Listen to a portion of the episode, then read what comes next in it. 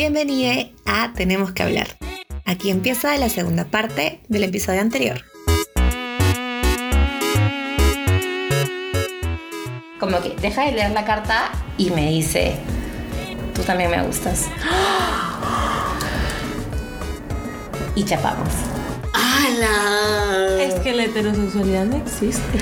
Sí, bebé. Y más en las mujeres chicas, la flexibilidad de ser heterosexuales. Y por eso me jode. Sí. Me jode que haya varias heterocuriosas y tampoco haya responsabilidad afectiva. Puta, gran tema. Ay, no, y es justamente lo que sucede. Es que es justamente lo que sucede? sucedió. Santi te adelantaste.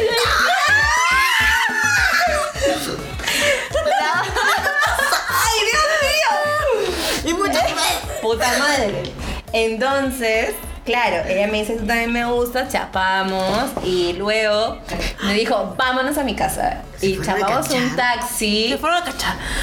Chapamos un taxi y en el camino hacia la hacia donde chapamos el taxi, unos huevones nos gritaron cosas homofóbicas y yo como que protegiendo a la mañana porque Claudia Grande protegiendo a las mujeres con las que sale. Ah, y la como que nos metimos al taxi y en el momento en que nos metimos al taxi yo me pegué, o sea, ella entró primero, yo entré segunda y yo me pegué, literal me pegué a la puerta, porque dije, no, no quiero que se sienta invadida, no quiero que sienta que la estoy acosando, no, no quiero que piense que estoy interesada en ella sexualmente, porque yo la amo. Qué fuerte. Qué fuerte. Y, Y o sea, había demasiadas directas como vamos a mi casa en un taxi y luego luego estaba así como Pero era mi primera experiencia con una Virgo. chica. Era mi primera experiencia de enamoramiento real con una mujer. Qué Entonces, fuerte. yo no sabía los códigos, man, ya no entendía. protocolo. Era como que todo un vocabulario que desconocía. Y entonces. y entonces dime, ella sabía. resulta. Chan chan chan. Chan, chan, chan, chan. Eso, después viene, después viene el- esa info. La vaina es que yo soy así presentadita en una esquina de- del taxi y en eso ¡fua! me chapa. Y empezamos a chapar todo el camino del taxi. Un agarre intenso. Un agarre intenso con todo. Llegamos a su casa y ¡pa! Tiramos. Qué fuerte era. Era. ¡Obvio! ¿Sí o no? Sí. Y yo les dije, Ay, cachifijo, cachifijo. Y, yo y además era como que, o sea, como que hablamos más de lo que pasaba y ella me dijo, oye, sí quiero estar contigo. Y como que empezamos a salir. Estoy impactado. Y como que ella me dijo, ay puta, en verdad no soy hetero, en verdad sí he tenido como experiencias con chicas, pero solo sexuales, nunca me había pasado que alguien como que, o sea, lo mismo que a mí, mañas, pero Le había pasado lo mismo. Le había pasado como que experiencias sexosas, pero no como amorosas. La vaina es que salimos estos meses, supongo. Y en un momento ella me dijo, oye, me dije, me, me voy de viaje. Y se fue de viaje. Y se fue de viaje como que tres semanas. Y yo, ah, ya, chao, ándate de viaje, te espero, te espero. Y como que cuando volvió, me dijo, eso, me dijo, Que conocí a otra persona. que conocí a otra persona, que era un hombre, que de hecho no lo había conocido recién, sino que era su pata medio de hace tiempo y La huevona, había ¿qué estás decidido como que empezar una relación con esa persona y que ella no estaba como que preparada para, ¿no? para salir del closet y que de hecho ella, ella no quería salir del closet porque ella no sentía que era bisexual, sino que había pasado esto conmigo. ¿Qué le O pasa? sea, y como que, no, Wow. o sea, me dijo, ya mi familia tiene bastantes problemas como para que yo salga del closet de esta manera, yo no, voy- o sea, no es algo. Y yo, en ese momento de mi vida, yo recuerdo que le escribí un mensaje como que diciendo, ¿por qué no sales del closet, mañana? Pero también yo creo que, o sea, aunque sabría esta situación, creo que no debí cuestionarle salir o no al closet, porque eso es una decisión muy personal, ¿no? Eh, eso estuvo mal de mi parte y estuvo mal de mi parte mencionar como que cosas que no tenían nada que ver con la relación en este mensaje desesperado de Messenger que le mandé. Pero ella, este, nada, me dijo eso. Entonces, esa, esa fue mi primera, como que, súper decepción con una chica. Wow. Mi primer amor. Y después, wow, eh, bueno, empecé a estar con este chico y de hecho se mudó al país donde vivía este chico. Así que, Silencio.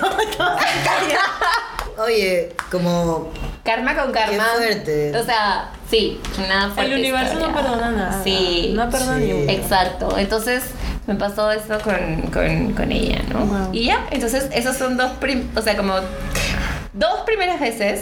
Y las dos primeras veces ahí tuvieron su huevada que yo hice o que me hicieron. Oye, qué loco, ¿no? Eso, ¿no? Pero igual como yo creo que uno ya cuando, no sé, pero no sé cuántas veces te tienen que pasar ese tipo de situaciones para que te des cuenta de que ya no puedes salir con personas que están en el closet. Porque en serio, a estas alturas, como salir con alguien en el closet es muy complicado. Y creo que a menos que esa persona esté como realmente decidida a trabajar eso, tratar de hacerlo, creo que ahí ponernos un límite, ¿no? Porque esto, eso también genera, ahora, ahora yo creo que recién me he dado cuenta que esa huevada genera muchas heridas más que... Sí. Sí. Ese tipo de negación nos revive la primera negación, Sí, que es la de nuestra familia. sí, pues. que es la de nuestro vínculo primero. Cuando una pareja, que es tu relación amorosa, te niega otra vez, en verdad esas Sí. heridas que vienen desde abajo, desde cuando somos chiquitos, desde Se cuando nos damos cuenta de que somos diferentes y no lo podemos decir ni siquiera pronunciar, pero te lo hacen saber que no, no eres normal. Te lo hacen saber, ¿no? Incluso sin querer, ¿mañas? Y cuando una persona que tú supuestamente amas o, o- o- o te gusta o tienes una relación te, te niega esto, es repetir esa historia, es repetir esa herida y yo creo que eh, si bien es cierto, cada persona puede salir del closet a su ritmo, creo que también es saludable para alguien que ya salió del closet decidir si relacionarse o no con, una persona que no. Y viceversa, ¿no? Sí, viceversa. Porque si tú no estás listo para salir del closet y quizás la persona con la que estás relacionando es full visible, o Claro. sea, darte cuenta cuántos son tus límites y las necesidades que va a tener esta persona, ¿no? Gran historia, Claudia. Como- sí, gran historia.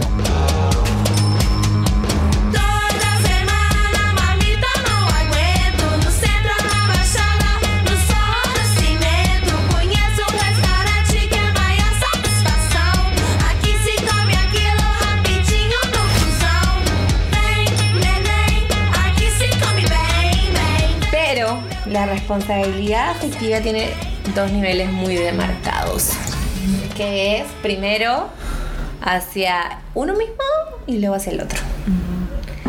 ¿Por qué es importante conocernos, saber nuestros límites, saber expresarlos, para poder, en efecto, ej- ejercer responsabilidad afectiva hacia otros? wow. No, es que, es que es como. Sí. No puedes, tipo, saber qué es lo que quieres en una relación, saber tus límites, o sea, hasta dónde aceptas, hasta dónde no aceptas, eh, hasta dónde quieres, ¿no? Entregarte o hasta dónde no quieres. Si es que no te conoces a ti misma, ¿no? Es como. Si no me conozco a mí misma, ¿cómo voy a poner límites a mi relación? O sea, es como un espejo, ¿no? Como la forma en que me relaciono con las personas es también la forma en que me relaciono conmigo misma. ¿no? Entonces, siento yo que muchas personas que no son responsables afectivamente es que de alguna manera también de manera interna no lo son, ¿no? O sea, con, con, con ellos o ellas mismas. ¿no?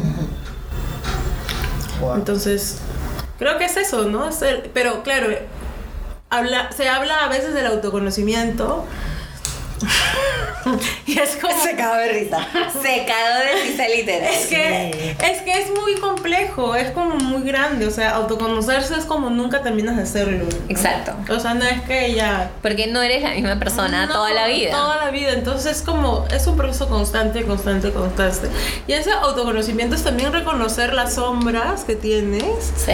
porque no siempre estamos en luz, ¿no? No siempre estamos como en energía necesariamente que vibre bien o positiva todo el tiempo, ¿no? Obvio. Si no estamos también en oscuridades, en sombras y tenemos cosas que resolver, tenemos procesos negativos, tenemos cosas que mejorar y si no los reconocemos, eso es lo peligroso. Claro. Si no los reconocemos, lo vamos a transmitir, ya sea de manera consciente o de manera inconsciente en nuestra vinculación. Exacto. Entonces ahí eh, suceden los arruinamientos, ahí suceden muchos temas que llevan también temas de salud mental inclusive, ¿no? Claro. Entonces es eso. Sí. Ay, me mensaje. Wow. Pero es que está bien, pues. A mí lo que realmente me preocupa en realidad es cómo nos hemos olvidado tanto de las emociones y lo importante que es reconocerlas. Sí. ¿no? Cómo saber que ciertas cosas me generan como molestia o tristeza y como creo que al menos, no sé, actualmente como que siento que esta sociedad borra todas esas emociones negativas, las trata de obviar y solo quiere ver las positivas porque esto viene desde un discurso capitalista, ¿no? Que siempre Obviamente. debemos estar productivos, felices, como Mm, sí. no pasa nada con nosotros y nos olvidamos de estas emociones y las emociones tienen que ver mucho con responsabilidad afectiva, pues el reconocerte a ti mismo, Exacto. el saber qué onda. Exactamente. Pero es que esto también es durísimo porque a veces tienes que reconocer cosas que no te gustan. Sí. Y reconocer cosas que no te gustan Sí. es doloroso también. Sí, Y obviamente. es difícil y no siempre estás listo. Sí. No. A veces quizás puedes ver algo, puedes notar algo y puedes decir, "Mm, no creo. no creo, en verdad. Wow. Sí, puta, en verdad sí. En verdad los procesos son bien jodidos en el autoconocimiento y yo creo que es más. El propio hecho de decir voy a trabajar en mi autoconocimiento expresa nuestro privilegio. Sí. Sí. O sea, Es un privilegio. es un fucking privilegio. Es Clase, haber accedido a eh, cierto tipo de información. Información, Exacto. educación. Entonces tú te das cuenta, esto, eh, mi relación, la relación que tengo con esta persona está cruzado, está cruzada por tantos niveles que el propio privilegio, eh, ya sea blanco, ya sea de clase, ya sea étnico, económico, eh, afecta, ¿no? Eso, eso realmente es, es en este momento voy a tomar una foto porque ha sido excelente que Maya se le subió Se el Santi. trepe sobre Y le está lamiendo. ¡Ah, Dios mío! Ya, excelente momento. Sí, entonces el propio hecho de reconocer que te puedes cuestionar tu trabajo en tu autoconoci- autoconocimiento Sí, es. Y además, ¿cómo llegas a eso? Además. ¿Qué experiencia te lleva a decir, ah, tengo que reflexionar sobre mí misma? O sea, hay gente que en- eh, creo que eh, la salud mental, la estabilidad emocional es un privilegio. Y creo que quien, hay personas que desde su crianza, eh, justamente sus padres expresaron responsabilidad afectiva y les ayudaron a formar una, digamos, Estabilidad emocional. Exacto, ¿no? Que O ma- o además requiere, exacto, O mayor gestión de emociones. exacto, que además requiere de por sí mayores recursos económicos, ¿no? Eh, y luego darte cuenta que las opresiones por las que pasaste por tu vida tienen un impacto directo en cómo te relacionas. O sea, y eh, el tipo de heridas que te, que te fueron procuradas en la niñez, en tus infancias más tempranas y a lo largo de toda la adolescencia cuando te enfrentabas al mundo, siguen teniendo consecuencias, ¿no? Y claro, y es eso de que las heridas que no quieres ver, porque a veces no queremos ver. Claro, porque es es fucking y doloroso. Es, es válido no, no querer verlas, pero hay que saber las consecuencias. Eh, se reflejan luego y aparecen en las relaciones, pues. O sea, específicamente en las relaciones amorosas, afectivas, ¿no? ¿Y quién nos habla de cómo vincularnos? O sea, ¿en Es qué momento lo conversamos? ¿En qué momento como hacemos este tipo de reflexiones sobre cómo nos vinculamos con la otra persona? Excelente O sea, punto. en grupo, en colectividad, es como falta demasiado. Es que creo que viene de esto que tú me dices, que, que dices Santi de, del capitalismo, ¿no? Sí. Como que en vez de enfocarnos en lo que necesitamos, Porque vincularnos también es como aprender de lo que necesitamos, Sí. de las emociones. Nos, como nos crían o nos internalizan esta idea que tenemos que producir, producir, producir, producir, trabajar, estudiar, terminar la carrera, estudiar, hacer maestría, hacer doctorados, hacer... Es como que ya hay como un plan para muchas Ajá. personas y que ni siquiera se ha hablado si estamos de acuerdo con eso, ¿no? Entonces es eso, ¿no? Creo. Y eso es parte del autoconocimiento. También poder decir, me siento mal por esa situación y también también poder decir la cagué Claro. y, y ya Sí. Claro. es parte de eso también Porque muchas veces creo que también se esto de errar nos hace sentir también como la culpa y el no querer errar, como pensar que no vamos a errar también. claro Es como fuerte, ¿no? Sí. Eh, es no aceptar que, que nos está pasando algo y que, y que no estamos procesando las cosas. Exacto.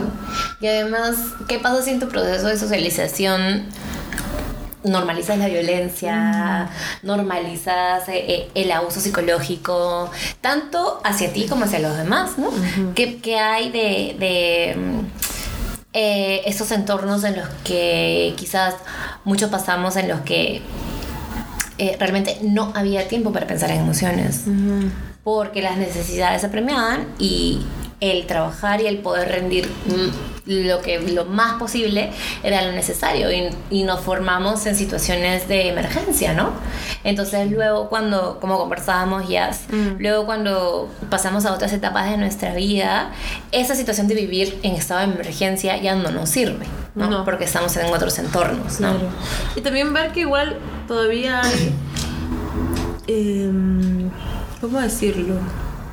O sea, también hay personas de que ahorita en este momento no tienen mucho tiempo para sentir o Exacto. hacerse cargo de eso, ¿no? Porque tienen que trabajar, porque si no trabajan no comen y no estudian y literal no viven, ¿no? Tienen que... Y eso de aprender a vincularse es... Obviamente puede ser para ellos y ellas un segundo plano. Y, y creo que también es es válido y no hacer, y no, o sea, no poner esos temas sobre la mesa como una forma de juzgar, sino Exacto. también como una forma de cuestionarnos por qué, o sea, qué horrible es que no tengamos tiempo para eso, ¿no? Y Ajá. que solamente tengamos que trabajar y producir el dinero y, y como toda esta idea de- del tiempo, de que pasan los años y tienes que cumplir ciertas cosas, Claro. ¿no? Entonces, pensarlo desde ahí, ¿no? Claro. Wow, sí. Qué fuerte, gente, en verdad, porque nos acercamos a la idea, siento, de que la responsabilidad afectiva, si bien eh, tiene un nivel de empatía, eh, también tiene un nivel de estar informados, ¿no? Y ese estar informados también viene con un privilegio de clase, Obviamente. ¿no? Entonces, este, me parece súper importante que también lo reconozcamos, ¿no? Ujú, Y también reconocer que trabajar por el autoconocimiento, eh, que es trabajar por la salud mental, Sí. siento que a veces se le puede asociar, ok, solo puedes conocerte en terapia, ¿no? un espacio que además es, bueno, yo soy terapeuta y lo digo desde ahí también, Ajá. que es un espacio de privilegio. ¿no? No- Exacto. No, todas las personas acceden a una terapia. Eh, a un espacio de acompañamiento emocional y creo yo que también hay que ap- aprender y a mostrar otras alternativas de sanación. Exacto. y que no solamente sea y, y que tomemos como excusa "Ah, no puedo pagar una terapia entonces sigo así y no me hago cargo no entonces también ayudan otros espacios no ayudan otros conocimientos que puedas que puedas ir adquiriendo y que te pueden ayudar a entenderte no este por ejemplo uno de ellos es la astrología no Por ejemplo. que yo durante un tiempo cuando no, no podía tener un espacio de acompañamiento emocional, obviamente por un tema de dinero, la astrología me sirvió un montón para entender las bebadas que pasaban. Ujú. Y, y también encontrar otros espacios de sanación, hay muchos círculos de sanación también que se dan, las redes de soporte que puedas tener, ¿no? O personas que de repente llegan a tu vida a, a llegar a cuestionarte, ¿no? Ajá. Entonces como que no solamente la terapia es la única forma de poder sanarnos, hay otras formas, ¿no? Eh, obviamente todas las formas son válidas, ¿no? Pero es como también hacernos cargo de eso, ¿no? Sí. Es muy importante como tener responsabilidad afectiva también con nosotras Sí. Fuerte. madre. Fuerte, pues. Es básicamente lo fundamental para que la, la responsabilidad efectiva con otros pueda suceder. Sí. Sí, es porque si no, no sucede. Pues, ¿Cómo va a suceder si somos el espejo del otro? Es Exacto. muy fuerte. Responsabilidad afectiva. A la mierda. Como Entonces, Algo- para trabajar tema la- importante que se debería hablar incluso en la política. Literal, literal. Obviamente. Y, y es lo caso como, o sea, acabo de tener una revelación. que para lograr esa responsabilidad afectiva en- con, con las otras personas, primero hay que trabajar en la nuestra, porque si no, nunca Sí. la vida va a ocurrir. O sea, Sí. jamás. Sí, estamos normalizando hacernos daño cotidianamente con nuestras decisiones. Ajá. O sea, ¿cómo vamos a pensar en el bienestar del otro?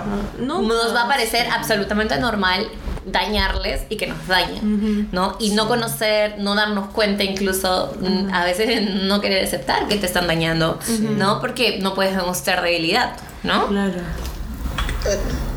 Y saber nuestros límites, ¿no? Hasta dónde podemos llegar. claro. Digo, saber cómo cortar Reconocer un límite es fuerte. Sí, como saber en qué momento decir, bueno, ok, esto no está funcionando.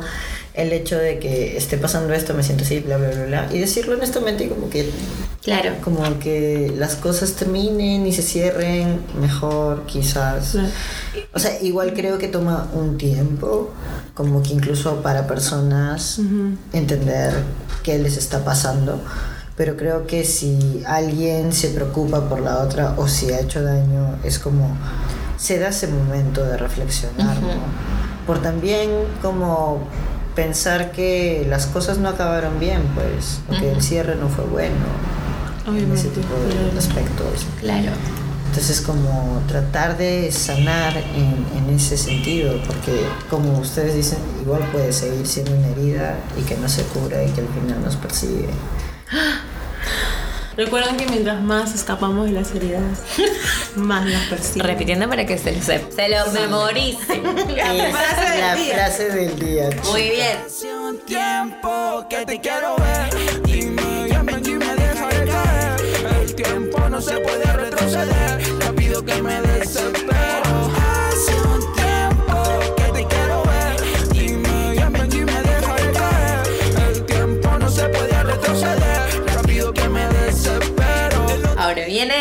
el bloque. Astrológico. Conversemos, ya no quiero más drama, solo quiero ese booty cuando salta aquí en mi cama, así que prendamos ese fuego. Ahora vamos a hablar de que en esta temporada, chiques, ¿Qué temporada y a mí cómo se llama? es la temporada Pisces. Eso quiere decir que el sol, Ya. el que ven arriba, el que, El les, el que les hace usar ventilador, Vamos. Está en Pisces. Y eso quiere decir como un mes muy intenso de emociones, de hacer caso a los sueños. Qué bestia esa huevada. eh, hay mucha información que viene, de repente estas personas del pasado, se cierran ciclos, Qué bestia. pasado. Es como muy muy fuerte la temporada Pisces. Es que- es una de mis favoritas y de mis no favoritas, como que la odio y la amo al mismo tiempo, Muy porque buena. descubro cosas súper intensas, pero Wow. igual me voy a la mierda, ¿no? Entonces, disfrútenla. Wow. Eh, ya comenzó, el- creo que comenzó el 18 y termina, me parece que en un mes, así que eh, 20. Pero sumado a esto está la temporada de Mercurio retrógrado. Fuerte. amigo, está haciendo de las suyas. Está haciendo de la suya, Y está diciendo ya llegué. rato, hay rato está diciendo todavía. ya llegué, perras. Escúchenme. Eh, bueno, bueno, la gente que no sabe mucho de astrología, de repente no sabe qué es Mercurio retrógrado. Pero por eso Yasmin nos va a contar todo. Sí, pero igual siento que de todos los términos de astrología, Mercurio retro es uno de los más populares. Como que hay hasta memes y hay gente que hasta le echa la culpa de las malas decisiones a Mercurio retro. Por favor, no hagan eso. O sea, no vas a ser irresponsable efectivamente por Mercurio retrógrado. No es No, excusa. chica, no, no, chica, No me vas a venir a decir ¿Qué por qué? Porque que porque Mercurio retro eh, metiste en cachos. Que porque Mercurio retro no avisaste que estabas en una relación abierta. Que por Mercurio retro. No, pues, Por no, favor, pues, no. hazte cargo, por favor. Entonces, Mercurio retrógrado. ah, para entender Mercurio retrógrado, primero vamos a explicar qué es Mercurio. Ay, ay, ay. Mercurio es un planeta que, para hacerlo así bien simple, rige la comunicación, los pensamientos, cómo procesamos la información. Entonces es muy importante, porque es así como nos comunicamos. ¿no? Si habrán buscado su carta astral, que espero, por favor, no palteen, Vayan a buscar su carta O sea, para este momento. Tienen que buscar dónde tienen Mercurio. Y del signo el que tengan a Mercurio será el signo y la casa astral que está al ladito. Este, el signo de la forma en que se van a comunicar, características, ¿no? Por ejemplo, un Mercurio en Leo, el amigo. El amigo Santi. En dramas, en brillos. Siempre en drama. Chica, amo el drama, lo siento. Mercurio en Leo. Entonces, saber que Mercurio está en retrogradación tres veces al año.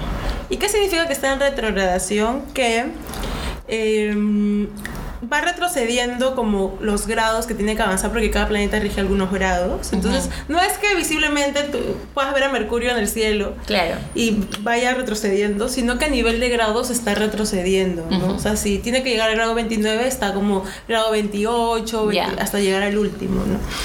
Entonces, por año hay tres retrogradaciones. Eh, la primera retrogradación del año casi siempre es entre enero, febrero, por ahí. A veces se alarga hasta marzo o las fechas son entre febrero y marzo. La segunda es a mitad del año, que es entre mayo y junio, por ahí. Y la última es entre noviembre y diciembre, ¿no? Entonces, desde mi experiencia, la primera retrogradación del año es la más intensa. Es decir, ya llegué, estoy aquí, escúchenme. ¿Es esta? Esa está la Es- primera. No, Chica, ay. Entonces, ahorita estamos en retrogradación de Mercurio, que comenzó el 16 de febrero, el domingo, y va a ser hasta el 10 de marzo.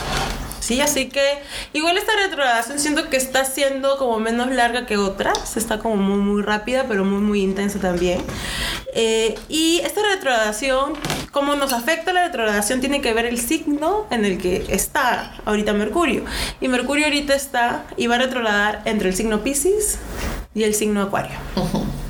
Entonces, ¿eso qué significa? Porque el año pasado también hubo la misma retrogradación en el mismo signo. O sea, es como que dos años ya aburrete, ¿no? O sea, es como no. Entonces, esta retrogradación eh, nos va a hablar de que de repente puedan venir personas del pasado, Ujú. exes, no vuelvan, por favor.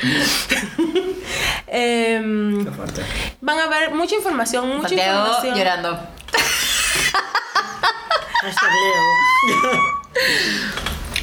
Entonces, hay mucha información en los, en los sueños, eh, vuelven también personas del pasado, como ya mencioné. Entonces, acá yo les voy a decir como las confiables. Ay, Dios mío. Ya.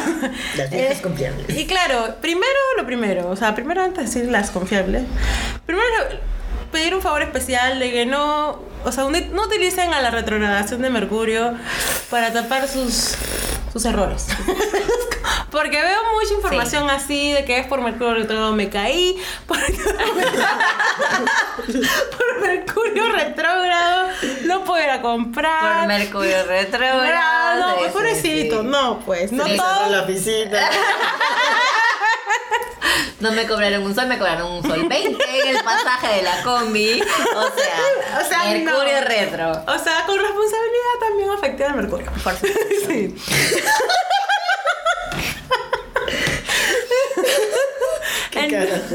Entonces, eh, eso, por o sea, eso es de primera, ¿no?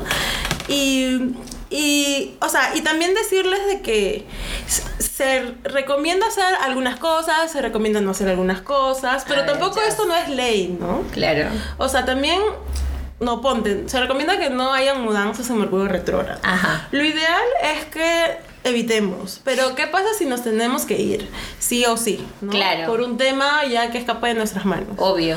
Como que tener las cosas más claras, hablar de los acuerdos puede ayudar, ¿no? Pero no quiere decir que porque mm, eh, es Mercurio retro no puedo hacerlo. Ah, claro. ¿no? Entonces, eso de- no hay que tampoco de alguna manera psicosearnos con Mercurio retro. Es un periodo en el año en el que tenemos que pensarnos más. Ajá. Todo ser como recordar, eh, Claro. reflexionar, ¿no? Como un poco pensar en todas esas cosas. Entonces, comencemos con las confiables. Las confiables, por favor. La, la fija del examen. La fija. Em, todo el tema de- que tenga que ver con acuerdos, con contratos, que esto puede ir desde iniciar una relación o decidir mudarse con alguien.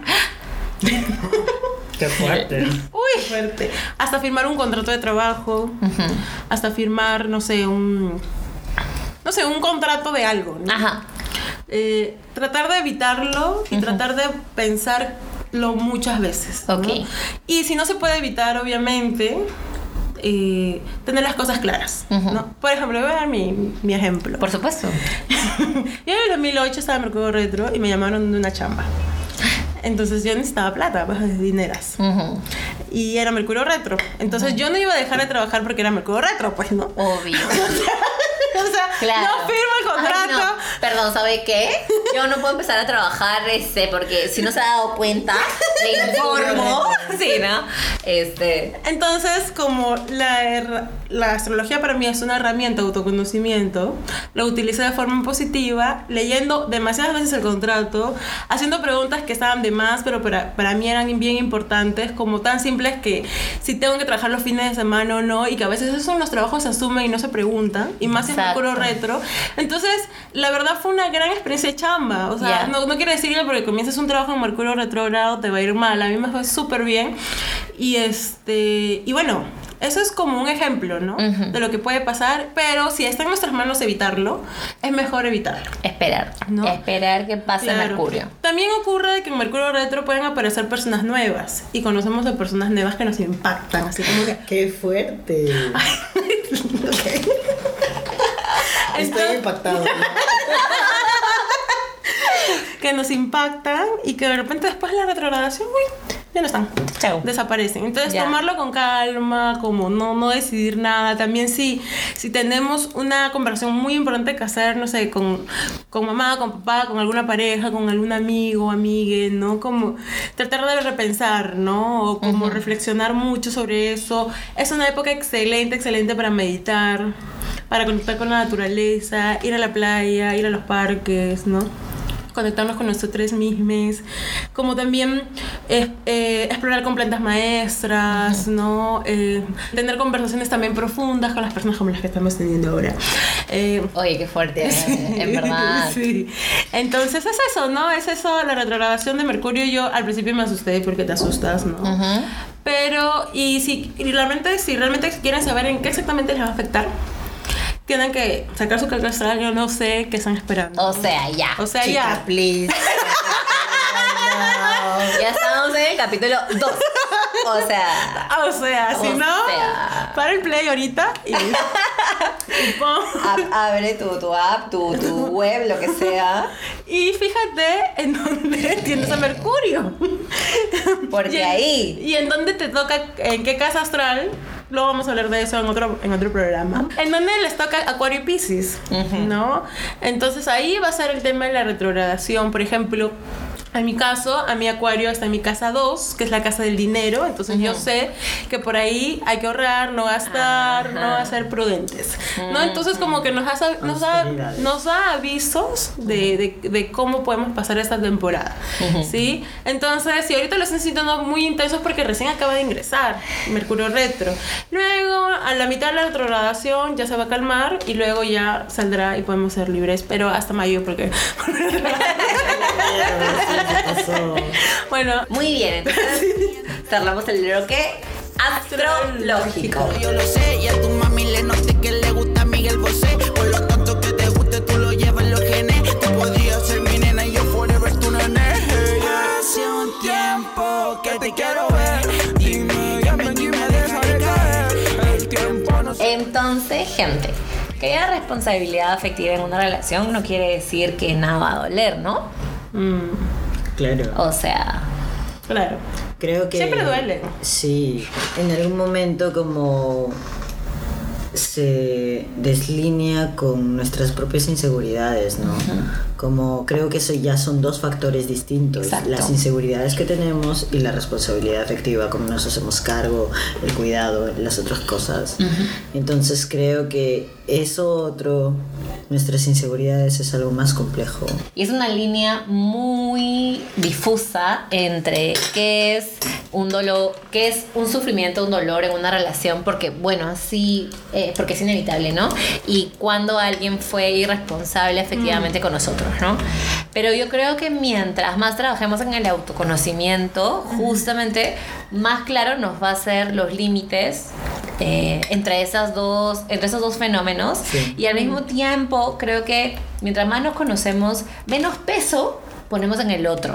Y entonces podemos lograr una relación eh, equilibrada equitativa porque conocemos no solo nuestros límites sino los límites del otro porque le hemos escuchado porque le hemos comprendido no entonces eh, algo que se me ocurre, por ejemplo, es el relacionarse con una persona que no es neurotípica, que tiene alguna condición psicológica, ¿no? Eh, lo cual es eh, bastante común, ¿no? Entonces, si tú sabes, si esta persona te informa de que tiene una condición psicológica, pues tú, si deseas tener una relación equilibrada, no solamente basta con ser empático, sino es necesario que te informes. Exactamente. Porque no puedes ser empático, empática, si no estás informado e informada de lo que, de lo que significa esta condición para esta persona. ¿no? Y eso a muchos niveles. Sí, porque también es muy importante eh, cuestionarnos eh, cuando, por ejemplo, nos estamos vinculando con personas que tienen ciertas identidades y ciertas opresiones, ¿no? Por ejemplo, cuando nos vinculamos con personas trans, cuando nos vinculamos con personas afrodescendientes, indígenas, racializadas en general, ¿no?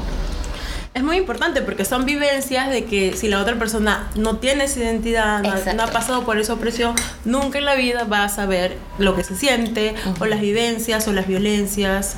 Entonces creo yo que es un deber, en realidad. Sí. Es parte de la responsabilidad informarse eh, y no solo como empatizar, ¿no? no solo decir te entiendo, sino realmente hasta no solo informarse de forma teórica, sino también cuestionarse dinámicas racistas, transfóbicas, homofóbicas, este, de- eh, sexistas también que puedan tener eh, en, en su interior, ¿no? Porque Exacto. al no reconocerlas, de nuevo lo que decía, no, no, se- no se hace consciente y terminamos dañando a las personas, ¿no? Exacto.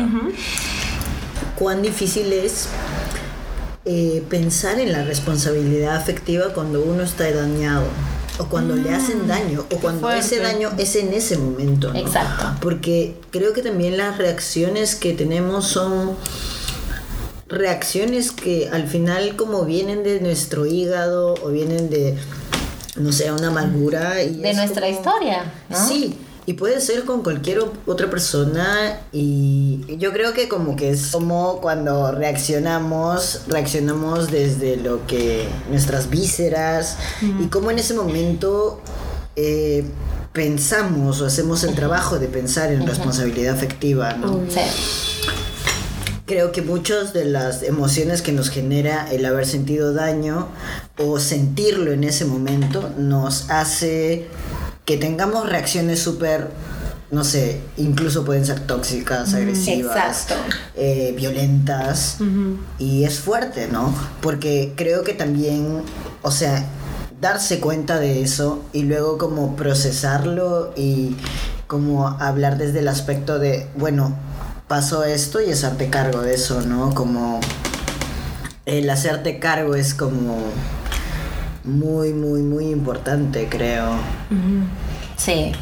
Pero también es como muy importante darte cuenta de, de qué te está pasando o de qué está sintiendo tu cuerpo. Exacto. Son creo que dos niveles necesarios y complementarios en cuanto a cómo nos comportamos con nosotros mismos y cómo, en cómo, en consecuencia de eso, nos comportamos con los otros, ¿no? Desde lo que necesitan hasta lo que merecen. Porque si uno no cree que merece un buen trato, si uno no cree que merece un, eh, dulzura, ternura, paciencia, pues le va a ser más difícil comprender que puede y debe ofrecer ternura y paciencia y comprensión a los otros. Y eso viene desde nuestras relaciones, incluso familiares, ¿no? Claro. Ujú, claro. Fuerte. Y también siento que, o sea, en todo este tema hay muchas estructuras familiares que se heredan. Pucha. Y o sea, pues, se pueden heredar estructuras bacanes, claro, pero a veces no tan bacanes. exacto. Entonces es, y verlas, uff, duele. Duele porque a veces es tomamos el rol o una persona de la familia toma el rol de romperlas. Y es muy fuerte porque inconscientemente hay una gran responsabilidad ahí, ¿no? De romper, no sé, por ejemplo, o- un ejemplo X, ¿no? De que todas las mujeres de tu familia se han vinculado desde la violencia, ¿no? Claro. O desde mm, no poner los límites claros, ¿no? Entonces que tú lo hagas es como hacerlo por todas, ¿no? Entonces es mucho más fuerte ¿no? y duro. Claro. Y, inconsciente, y eso es fuerte porque es como inconscientemente es una gran responsabilidad que lo sientes. Claro. Y eh, siento que incluso es más difícil si tomamos conciencia de las opresiones et- por, por condiciones étnico-raciales que Ah, pasan las además. mujeres. Además. Claro. Qué vital es saber la historia de la otra persona. Mm, Exacto. tal cual. Y porque así se entiende muchas cosas. Exacto. Sí, y también el hecho de que vital es mostrar vulnerabilidad. Como muchas veces creo que no nos permitimos mostrar esa vulnerabilidad porque mostrarla es desnudarnos prácticamente emocionalmente. Y es un lugar en el que uno teme que le hagan daño, pues. Y es yuca. Claro, y porque también eso se alimenta de las experiencias, ¿no? Porque podemos recordar que cada vez que hemos abierto el corazón Claro. o nos hemos mostrado vulnerables, Claro. o se burlan o nos dañan, entonces es como Claro. ya vas aprendiendo que eso no, no está bien, o sea, inconscientemente, ¿no? Como que lo Ajá. registras, ¿no? Y se vuelve como un, mens- un mensaje como muy anclado, muy Exacto. enraizado, y, es difícil. y que en realidad muchas veces también como cuidas de que eso no te pase en un vínculo que vas a tener con esa persona. Es como algunas veces siento que se está a la expectativa algunas veces o pensando de que puede pasar esto. Exacto. Con ese miedo. Exacto, sí. Claro, eso es muy fuerte porque a veces, eh, como hablábamos en- también en el episodio anterior, uno se, se enfrenta a ciertos inicios y en este caso pueden ser inicios afectivo-amorosos desde la cautela. Mm, desde la prudencia. Exacto. Desde no De- me voy a emocionar tanto. aquí, Exacto. porque eso. Porque ah, siento que esta es una situación en la que podría se- eh, se- sentir una, ¿no? un dolor. Pero eso también otra vez nos da experiencias vitales, ¿no? Es lo Pero caso. también es expresarlo y.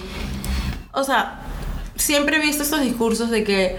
De, de todos estos sentimientos expresarlos desde el amor. Claro. Desde, y, y cómo, o sea, Ah. y eso de repente bajo algunos contextos de privilegio, algunas personas sí lo pueden vivir, pero por ejemplo en el, o sea, en mi caso personal, ¿no? Como mujer negra, yo no puedo expresar desde el amor muchas cosas, porque no he vivido desde ahí, he vivido desde la rabia y el dolor. Entonces, como también validar eso, ¿no? Validar desde dónde estamos expresando y de dónde podemos expresar y además que nos merecemos también mostrarnos vulnerables, ¿no? y, y duele, pero creo que en el proceso es bien importante hacerlo, ¿no? Claro, eh, y mostrarse vulnerables en los dos niveles que ustedes dos, Santi y Yasmin, han, han, este, mencionado, desde un nivel personal, de estas son mis huellas personales y aquí es donde soy frágil, y también desde un nivel social, ¿no? Hoy, esta, esta característica de mí eh, me, me ha expuesto a ciertas experiencias que no conoces, pero debes confiar en mí, en lo que te estoy diciendo que se siente, Claro. ¿no? Entonces es lo caso. Y yo creo que hay mucho juego en el cuerpo nuestro. Como lo que el cuerpo nos dice, lo que el cuerpo nos, nos da de información. Como también es importante como hacerle caso a nuestro cuerpo y a lo que está sintiendo en ese momento. Qué bestia, sí. y, y como no obviarlo, ¿no? Como si tenemos alguna preocupación incluso mental, como procesarla, tratar de procesarla para, para no sé, como no olvidarla o no obviarla porque te genera desgaste emocional. Sí. Claro. Vic- Victoria Santa Cruz decía que el cuerpo tiene memoria. Sí, Y si tiene, mucho. demas- tiene demasiada memoria. Sí. Y no solo tipo, si pensamos de, de vidas pasadas o algo así, sino la memoria de este cuerpo. Exacto. O sea, la memoria De tu tiempo, de tu historia. De, la niñez, ¿no? De la adolescencia o...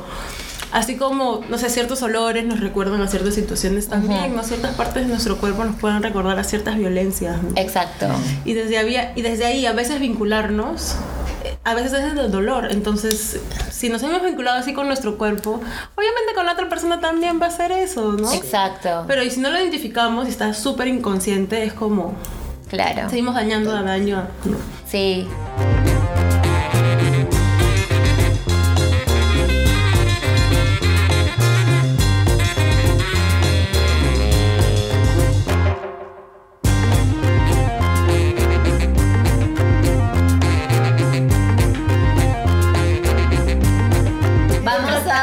Cerrar este episodio fuerte e increíble acerca de la responsabilidad afectiva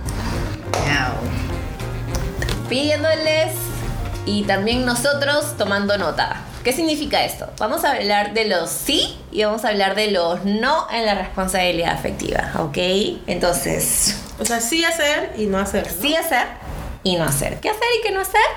Para ser una persona responsablemente afectiva. ¿Cómo se traduce eso en la práctica y qué recomendaciones de nuestras vidas, nuestros pasajes y de las historias que conocemos y lo que hemos visto queremos ah, comunicar y pensar? Entonces, Vamos a empezar con los sí.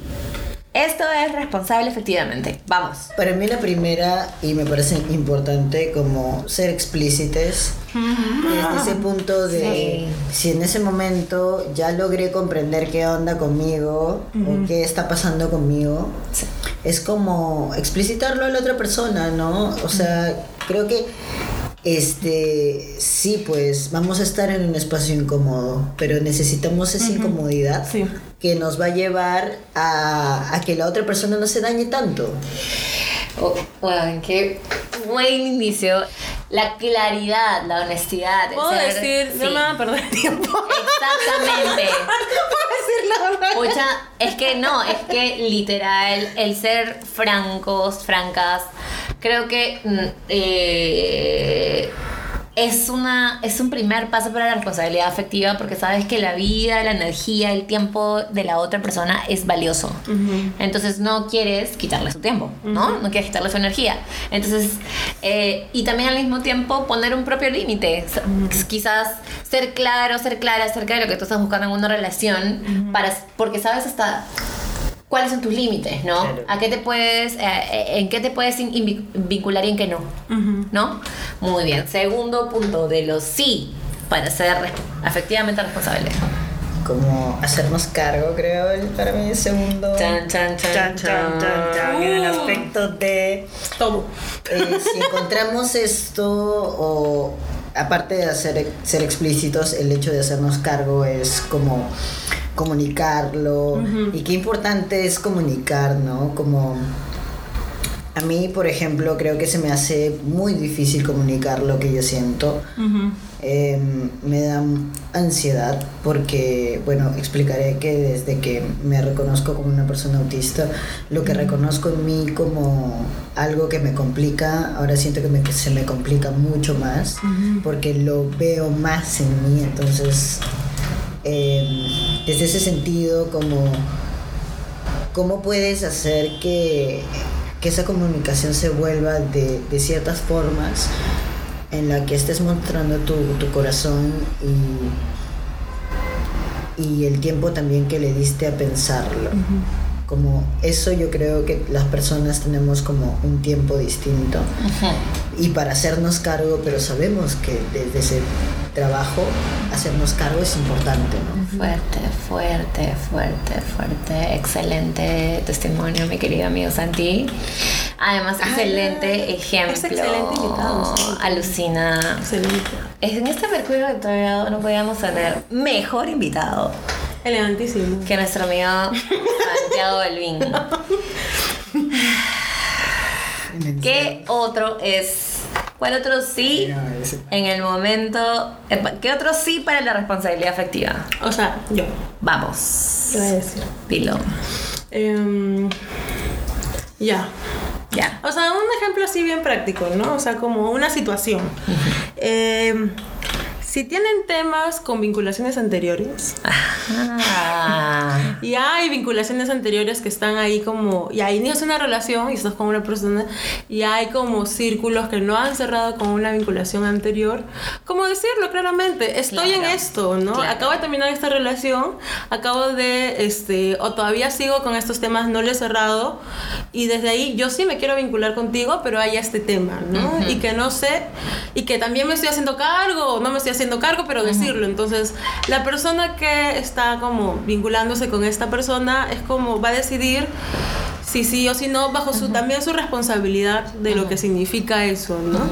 Entonces yo, yo creo que es eso, ¿no? Es que un poco con lo que decía Santi de, de ser explícitos, ¿no? Con lo que queremos, ¿no?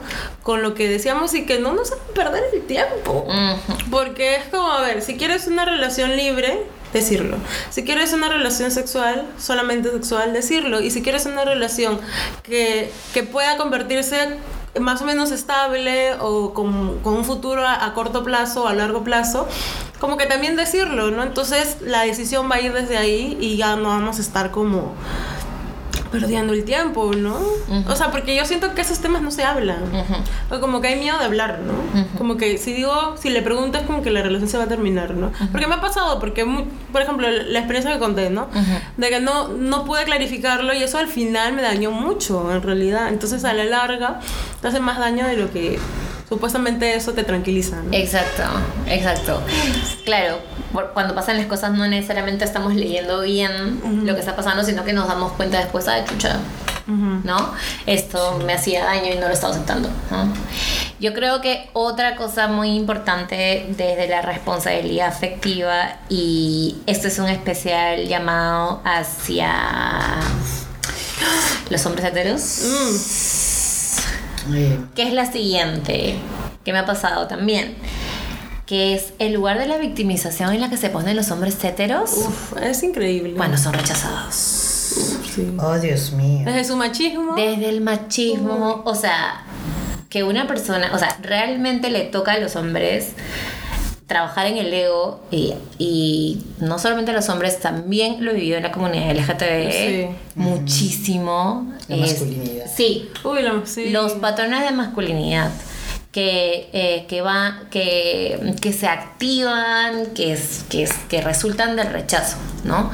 Debemos ser conscientes, creo que hay que trabajar muchísimo en el que, en el reconocer que el que una persona no quiera relacionarse con nosotros a cualquier nivel que lo estemos solicitando, no es algo con nos- contra nosotros, sino que tenemos que aceptar que esta persona nos está hablando de lo que desea, de lo que son sus límites, de lo que chucha suceda, ¿no? Porque creo que de no so- creo que de forzar esto vienen muchas situaciones de abuso psicológico, Sí. ¿no?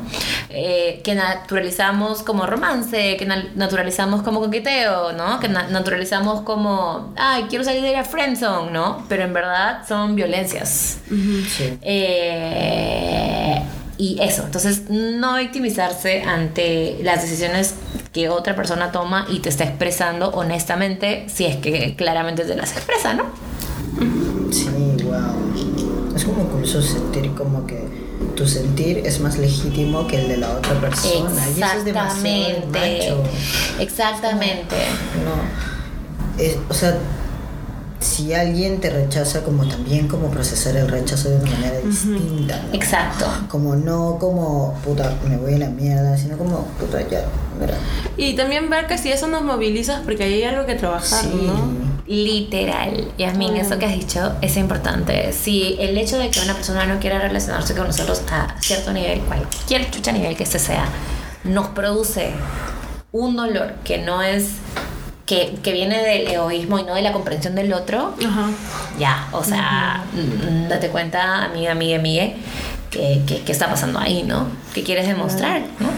Y también, otra cosa, Vamos. es cuando, también cuando somos responsables afectivamente, yo creo que nos damos cuenta cuando estamos en un momento de poder vincularnos con otras personas y cuando no. Exacto. Obviamente con este trabajo previo al autoconocimiento, Exacto. ¿no? Porque si no, creo que no llegas bien a eso, ¿no? Exacto. Entonces, si reconocemos que no estamos en un momento bien para vincularnos emocionalmente hablando, entonces hacerlo es contraproducente, ¿no? Es así como más daño creo que se le puede generar a la persona o la persona de repente puede asumir un rol de protección, un rol de cuidado excesivo, ¿no? Entonces es, es bien importante hacerlo como ser honestos y con nosotros mismos de poder decir en este momento no la hago. Exacto. Y está bien no hacerla, pues, ¿no? Y desde ahí como es mejor es pasar un tiempo procesando de repente el, el rechazo o el duelo, de- el- la pérdida de una relación que comenzar a vincularnos como para llenar vacíos y que a la larga eso más daña a nuestra salud mental, ¿no? Claro. Sí. Bueno, buenos, excelentísimos puntos del sí. Ahora vamos con los no, no, nos. Yo, yo comienzo, por favor. Vamos con los nos de la Lo necesito sacarlo de mi corazón. Gente, A ver, vamos con los ¿qué son los super no? nos, o sea, A no la no, no la, no. no la caes, cuidado el karma, Cuidado que suave. te llega. ¿Cuáles son los no de la responsabilidad afectiva en las relaciones sexo amorosas? Voy a decir dos. Vamos. Aviso. Creo que la primera es, si quieres comenzar una relación poliamorosa, una relación abierta, o quieres cambiar los acuerdos de tu relación, avisa primero, pues. Entonces es como que buena. hay mucha gente que, que es como inician esta relación o cambian una relación de exclusividad a poliamor o a relación libre o relación casual y realmente solamente una parte de la relación aceptó Claro. o lo decidió y la otra persona se queda en o acepto o termino la relación porque esta persona ya no quiere relacionarse conmigo desde la exclusividad, por ejemplo. Ajá.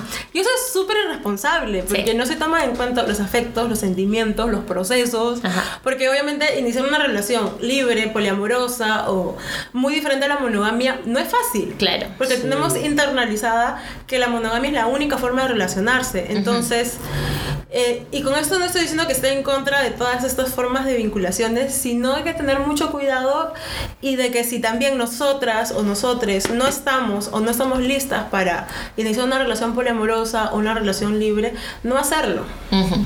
Porque yo siento que también, y lo voy a decir, en espacios feministas, Ujú. hay, siento que hay un mensaje de que si no te relacionas de cierto tipo de Ajá. no eres feminista, ¿no? Claro. De que si te relacionas solo desde la monogamia o desde Claro. la exclusividad, eso no es feminismo, ¿no? Entonces, como también respetar los procesos de cada persona, ¿no? Sí. Y bueno, ese es el primer punto. Muy.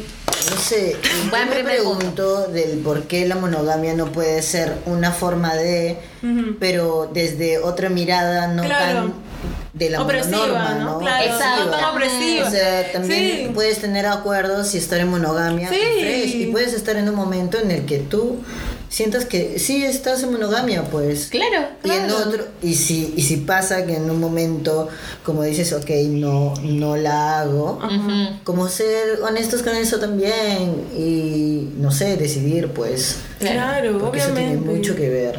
Claro, pero igual siento que sí hay una presión de que es la única forma. ¿no? O de que es la mejor. O que es la mejor. Sí. Y no es la mejor, hay varias formas, ¿no? Y no, no hay nada mejor en sí mismo, sino que cada persona en cada momento de su vida necesita cierta, eh, yo qué sé, seguridad, eh, cierto tipo de relación y eso está muy bien. Nadie tiene que presionar a nadie a tener una experiencia abierta o cerrada. Claro, y especialmente sin que te presiona, especialmente si la persona que te presiona es la persona que te estás vinculando, ¿no? Y además, si es que la persona que te presiona es una persona que en comparación contigo tiene privilegios. Además. De clase o de raza. Y también si es cis. Ay, Claro sí, también. que sí. Muy bien, excelente primer punto. Otro, eh, otro no.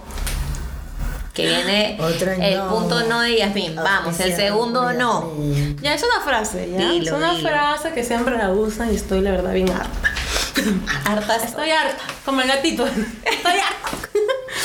que es esta frase que utilizan eh, de decir, no fue mi intención dañarte. Ujú.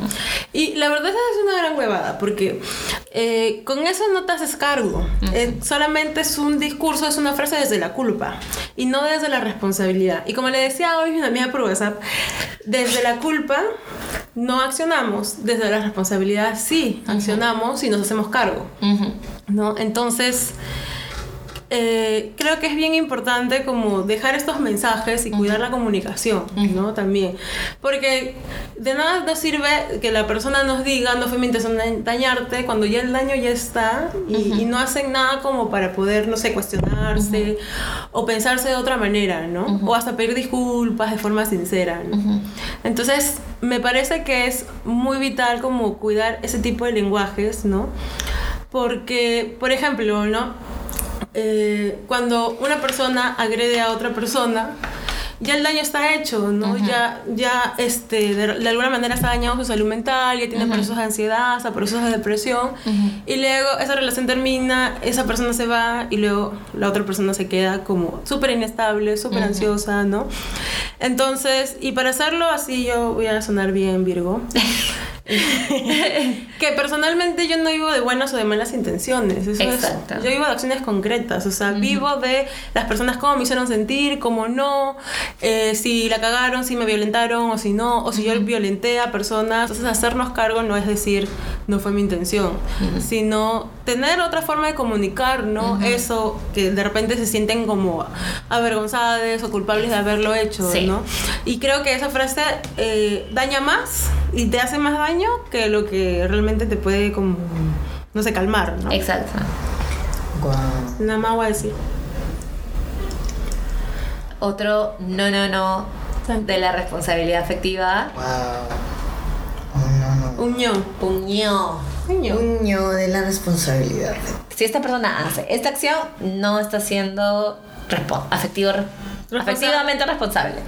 Cuando las personas se vinculan con personas que han sido abusadas sexualmente o han sufrido Oh. violaciones. No, En el ese es caso un de tema mujeres. tan importante eh, que Como en el aspecto de pucha, en el aspecto de como darnos cuenta al- a, tal punto de cómo puede afectar a une, ¿no? O sea, y también como hacernos cargo de eso si es que ha pasado. O sea, elegir como lo que la persona necesita o la persona requiere. Haz como entender que si también se ha cagado o te han cagado de esa manera, es como creo que verlo desde la perspectiva en la que hay que resarcir eso, ¿no?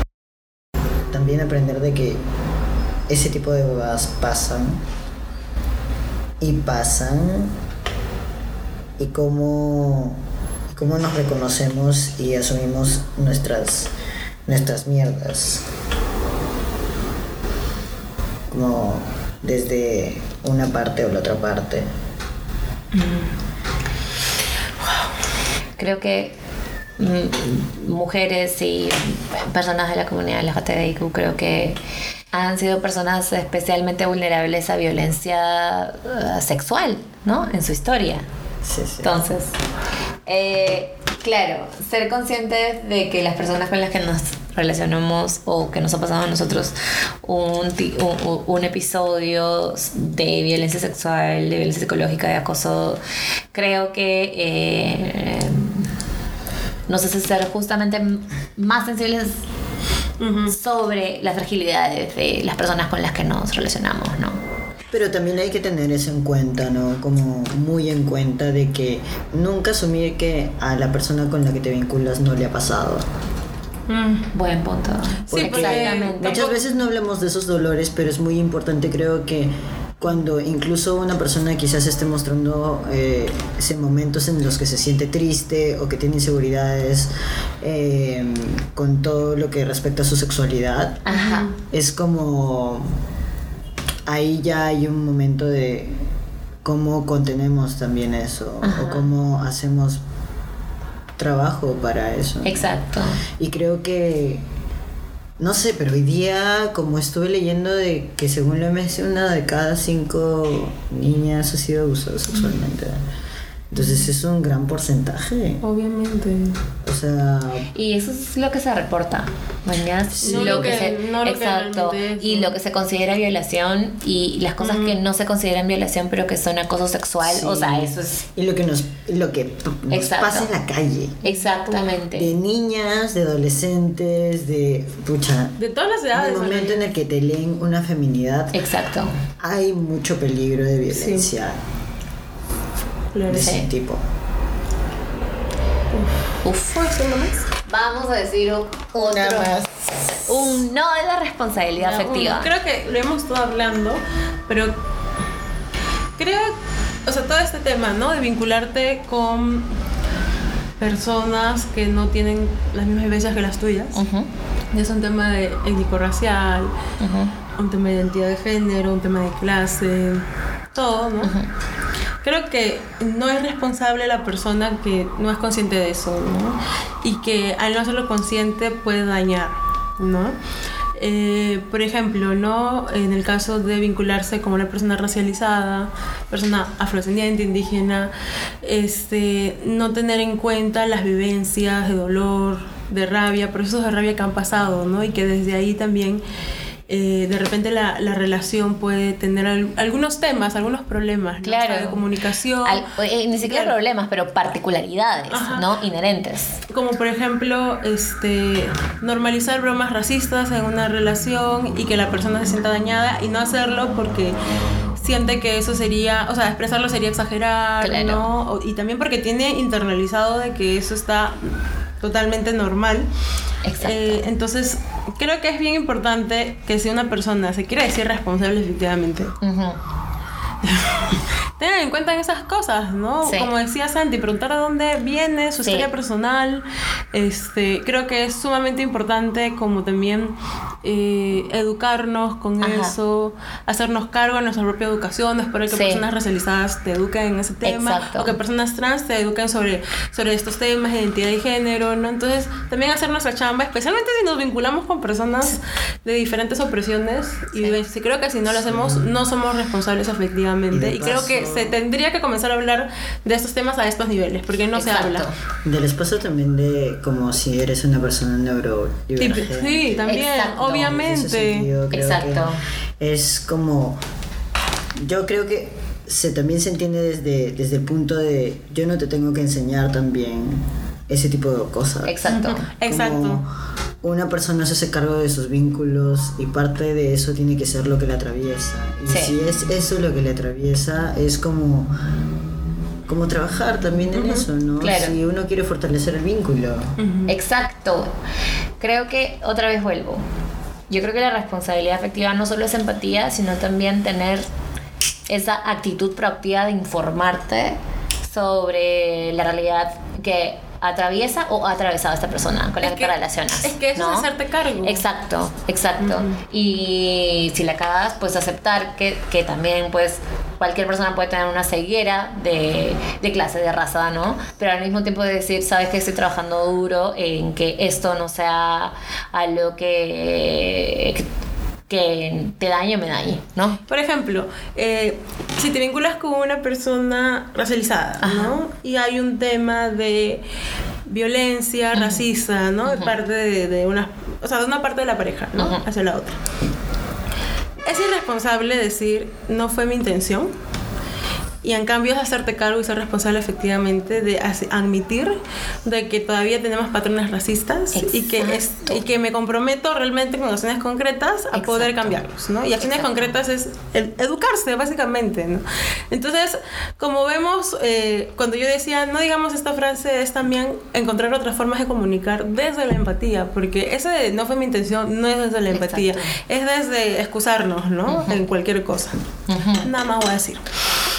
Excelente. Wow. Voy a decir otro no de la responsabilidad afectiva Me que, que me ha pasado, que siento que vi- he visto en muchas relaciones, que es lo siguiente.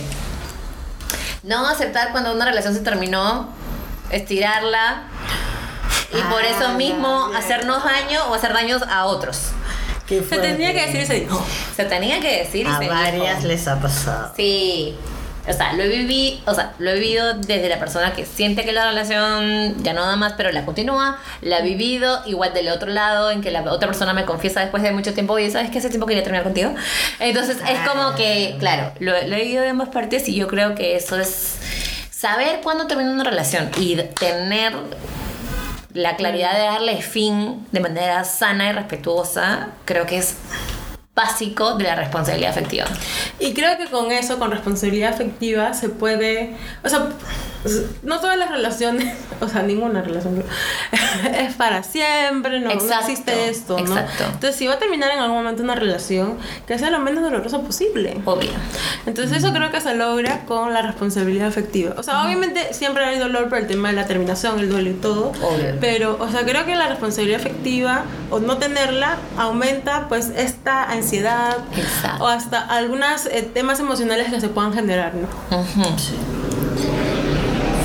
Hay que saber cuándo terminar una relación, que porque eso yo creo que muchas veces he escuchado a mis amigas, a mis amigues decir, sentirse dañados eh, al, ter- al terminar una relación y decir, sabes que esto ter- debió terminar hace tiempo. Esto, se, esto terminó de esta manera así tan dura porque hace tiempo cuando debió terminarse no se terminó. Y claro, Wow. Entonces, entonces cerramos este episodio intenso episodio. que nos Intenso. no hemos podido, Mercurio Retro. no hemos podido dejar de hablar. ¿Cómo está Maya? Ay, hoy día se ha portado muy bien. ¿Te ha portado bien? Se ha portado bien, Maya. Sí, sí. Muy bien. Sigan en Instagram, por favor. Por favor. Por favor, Claudia. Obvio. ¿qué? Ay, Dios. Sigan a Maya en su cuenta de Instagram personal. Eh, es mayapapaya.miau. Y tiene fotos fabulosas de su día a día, por supuesto, siendo una gata reina, princesa. Con grandes mensajes. Exactamente, siempre. Oh. Siempre expresando su, su real ser. Excelente. Muy bueno, entonces, Excelente episodio. excelente episodio, Santiago. Muchas gracias por ser parte de este segundo episodio de Tenemos que hablar. Ha sido un Gracias a gusto. ustedes. No, ha sido de verdad intenso. Ha sido súper. Intenso, Sí. los deseos de la vida. Sí.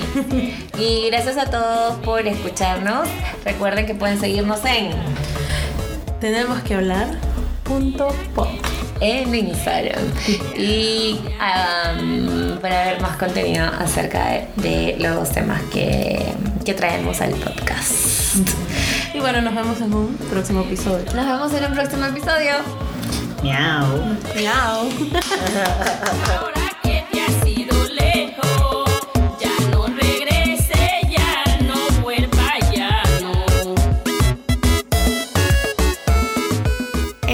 episodio de Tenemos que hablar, escuchaste.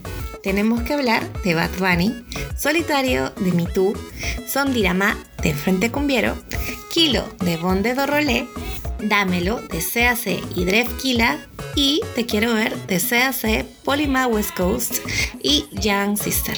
Asimismo, el audio registrado por Sin Documentos durante el plantón por Sol Cires Rodríguez en la Diringri.